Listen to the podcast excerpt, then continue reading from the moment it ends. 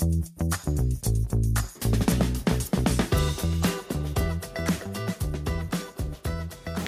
大家好，我是吕忠达，欢迎来到中视表达频道。我想这一阵子大家看外电媒体的这个镜头报道，应该都感觉相当触目惊心，因为以巴冲突啊，从十月八号以来，呃，引起局势的一个高度关注。原本以色列在中东地区是绝对的军力，哈，所以哈马斯对他来讲是没有威胁的。为了以色列最为自豪、最为先进的情报系统，哈，摩萨德竟然在这一次全面失灵，在视线没有办法侦测到呃哈马斯的一个突袭。那么最新的一个外电报道是指出，哈马斯有五百公里的地道。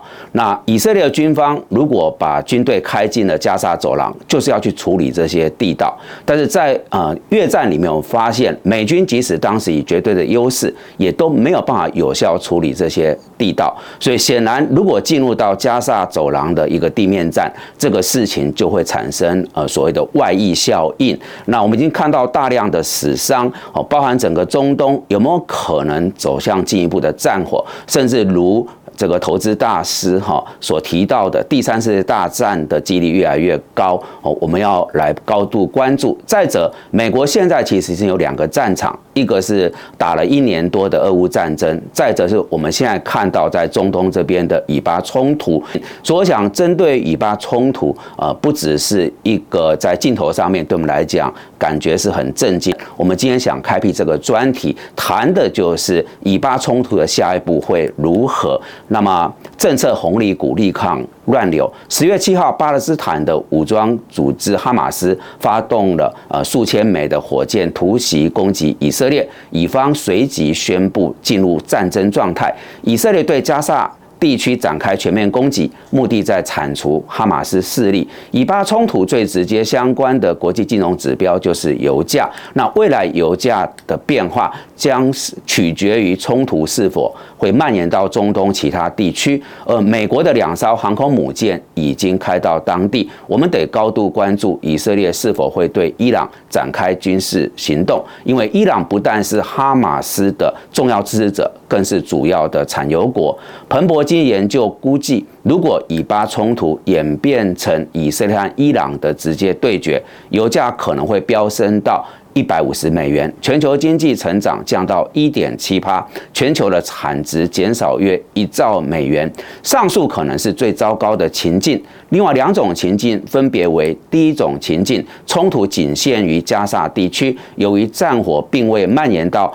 巴勒斯坦领土以外，对油价与全球经济的影响也最轻微。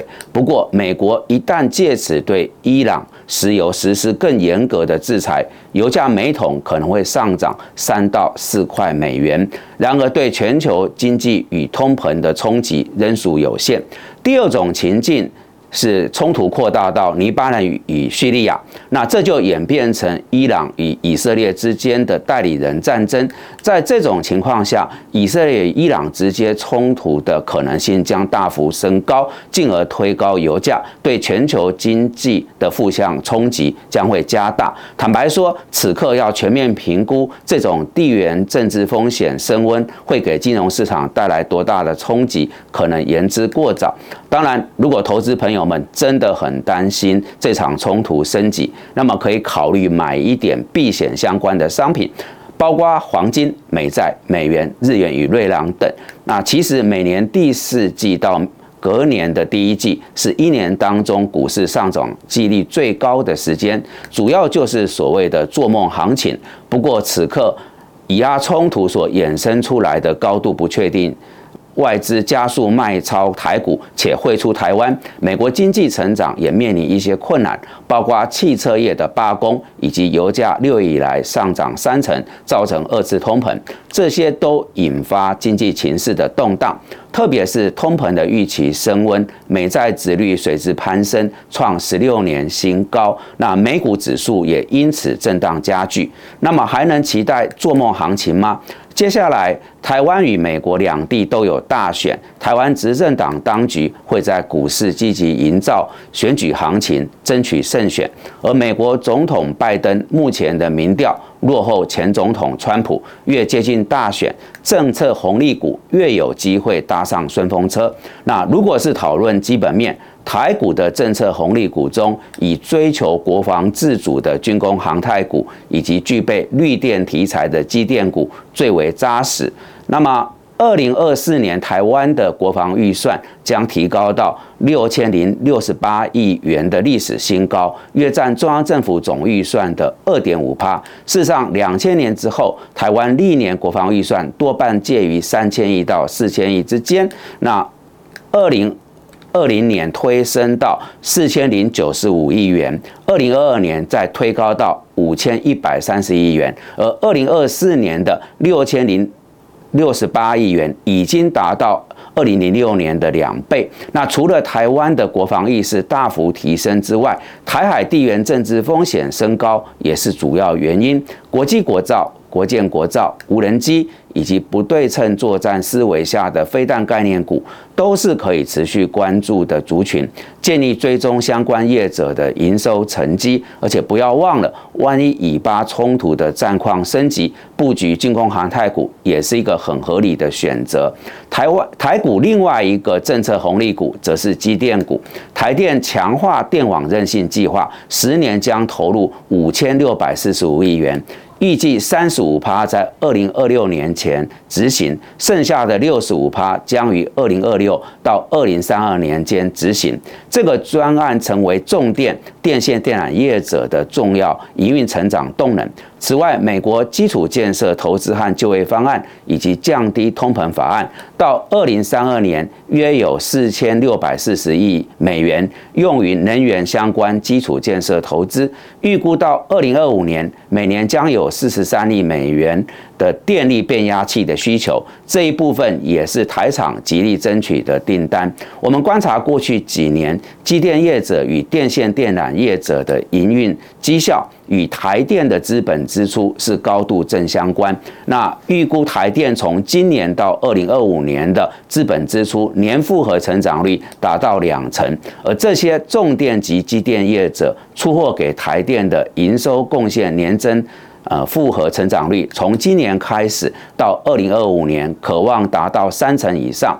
台电最近释出下半年第一波超过两百亿元的标案，今明两年电线电缆业者的潜在订单能见度则上看一千亿元。相关业者将受惠于政府政策而有续航力。我们要收尾做结论的，中东的基督教与伊斯兰教有千年恩怨。加上以阿冲突，自一九四八年以色列建国至今已有七十五年的历史，而以色列这一次面临半世纪以来最严重的突袭，对哈马斯的激烈军事反制行动已可预期。整个以巴冲突正在产生外溢效应，国际政经与金融情势有很大的不确定性。再者，以美国联准为首的主要央行将维持高利率一段比较长的时间。这个对经营成长与企业盈余也有一定程度的压抑作用。现阶段投资能见度相对不高。然而，台股当中的军工、航太股、机电股与电线电缆股等这些产业。目前的主要特性是由政府编列庞大预算，相关业者取得标案，带来公司营收。这个特性与目前对投资氛围有相当影响的通膨、利率和景气相对脱钩，应该是所有股票族群中基本面与财报能见度最高的，风险较低，当然值得投资朋友们好好做功课，从中找寻获利契机。好的，以上是我们今天为各位所准备的节目内容。